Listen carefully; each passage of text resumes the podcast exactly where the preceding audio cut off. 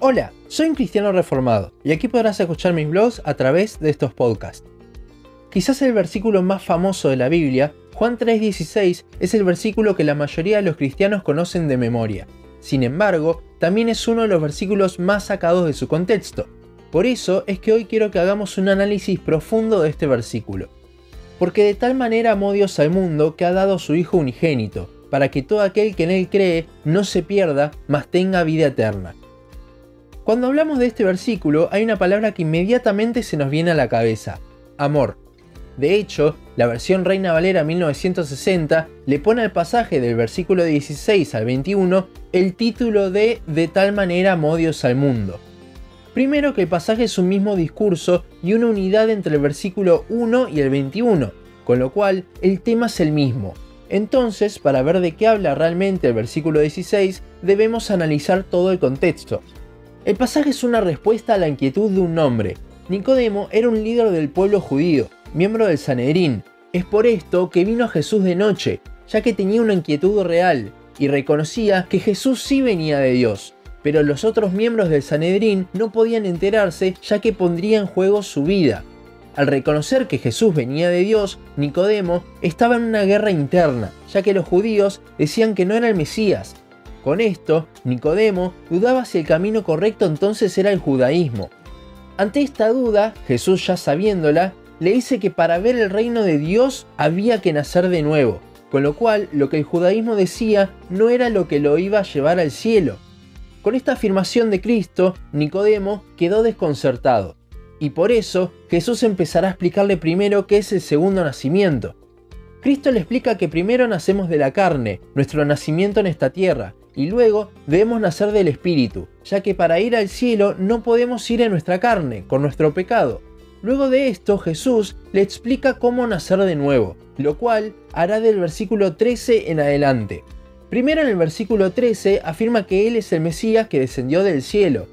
Luego, en el versículo 14 y 15, Jesús utiliza un tipo de Cristo en el Antiguo Testamento para ilustrar lo que pasaría con Él. En números 21, Israel se vio envuelto en una plaga de serpientes que mordían a las personas y morían como parte de un juicio de Dios.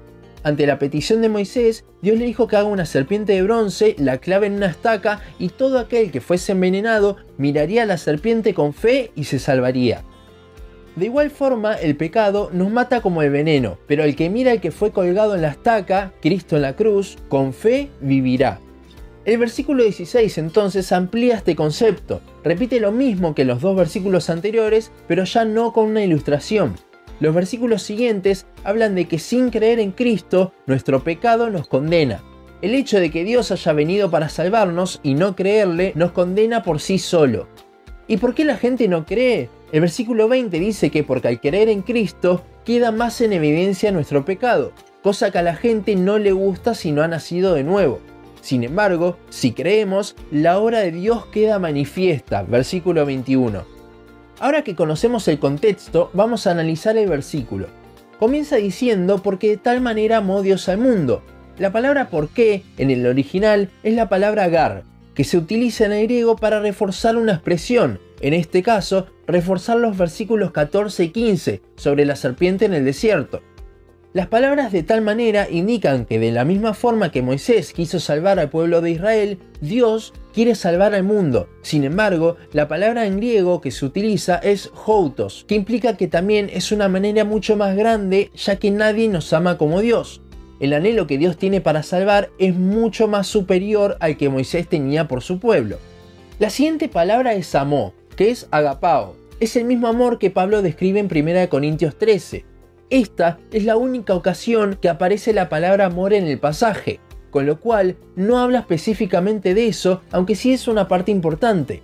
Cristo habla más de la condenación y del juicio que del amor en este pasaje, siendo también que utiliza el tipo de la serpiente de bronce para ilustrar. El bronce en la Biblia simboliza el juicio de Dios. Esto lo podemos ver también, por ejemplo, en el tabernáculo en el altar de bronce. El amor sí es una de las motivaciones de Dios para la salvación, pero Cristo no está hablando de la motivación de Dios como tema central, sino justamente de cómo necesitamos la obra de Dios y verla con fe para que en nosotros no haya condenación.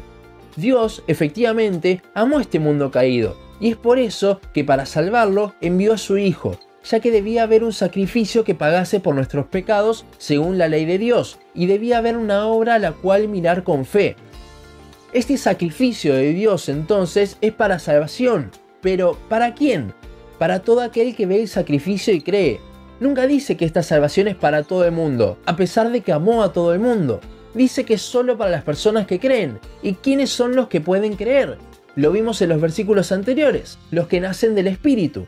Y para nacer, un bebé no hace ningún esfuerzo, sino que el esfuerzo lo hace la madre. De esta misma forma, nosotros no hacemos ningún esfuerzo. Dios nos da luz en el Espíritu, nos hace nacer de nuevo y de esta forma podemos creer en su obra, para que entonces no nos perdamos, sino que tengamos vida eterna, la salvación de nuestros pecados y la reconciliación con Dios. Si crees que este versículo habla del amor, déjame desarrollar un poco cuando dice no se pierda. La palabra para perderse en el griego original es apolumi y aparece 100 veces en el Nuevo Testamento, pero no siempre traducida de la misma forma. En la Biblia aparece como perder, destrucción, perecer. No solo es algo que se pierde, sino es algo que se destroza, que sufre. Así es la fuerza de esa palabra. No parece muy amoroso esto, ¿no?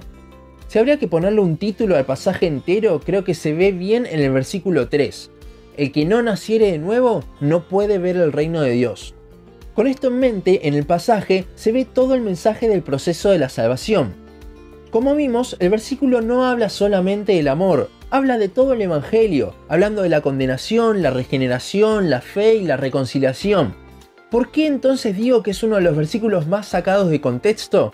Porque a menudo se utiliza este versículo para predicar un Evangelio que es solo amor. Dios te ama, cuando en realidad el pasaje es mucho más que solo eso. El Evangelio es mucho más que el amor de Dios por nosotros. El Evangelio habla de su amor, su justicia, su soberanía, su santidad, de todos sus atributos. Fue la manera que Dios determinó para revelarse a los hombres todos los atributos en un momento en la historia. Que el versículo mencione el amor no significa que hable de eso. Juan 3:16 habla de la salvación que Dios nos da, no solo de cuánto amó Dios a este mundo caído. Hasta aquí nuestro podcast de hoy. Seguinos en Facebook, Instagram, YouTube y Spotify. En todos nos encontrás como un cristiano reformado. También seguinos en uncristianoreformado.blogspot.com para leer el resto de nuestros blogs. Nos vemos en la siguiente ocasión.